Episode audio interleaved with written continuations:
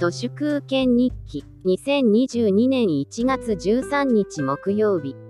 アバター作成サービスの V 活が6月末でサービスを閉じるとなってアバターが使えなくなるってビットの世界の世界消滅はアトムの世界と比べてかなりあっけないものです。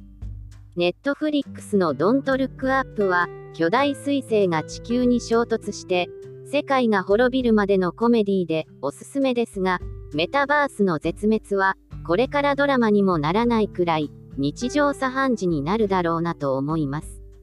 これからますますお金の価値が下がるっぽいのでお金を他の資産にせっせと変えなきゃなと思っているのですが資産というのは自分にとって価値があればいいので例えば私にとっては面白い言葉も資産だし太陽光でお湯を作る装置も資産です。それらの資産をお金で買って経費で処理すれば節税にもなります。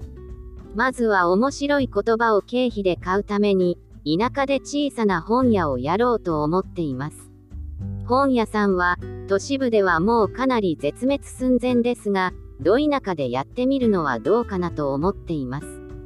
なんといっても、固定費がかかりませんし、仕入れた本はもし売れなくても自分で買ってしまいます。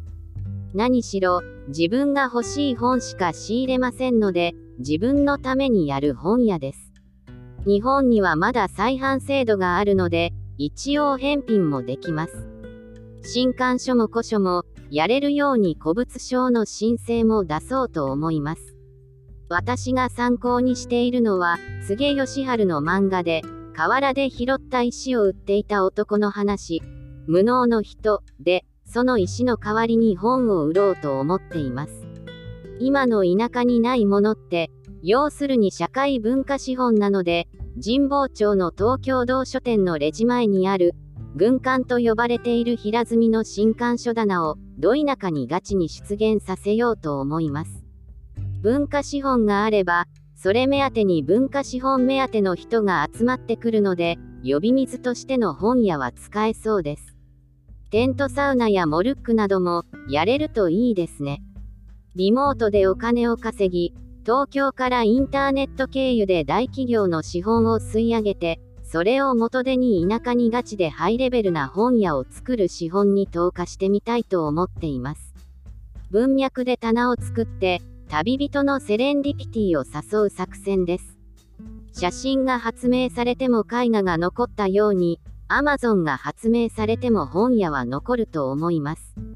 検索しても出会えない本がこの世界にはまだたくさんあるし、旅に出てそこで偶然に人と出会うのはコロナ禍ではかなり難しいけど、本と出会うことはそんなに難しくありません。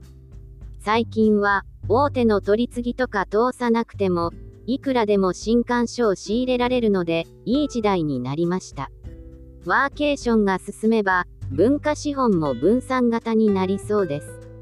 書籍の持つ力をうまく活かしながら、無能の人になりたいと思います。本日は以上です。ありがとうございました。人の行く裏に道あり花の山。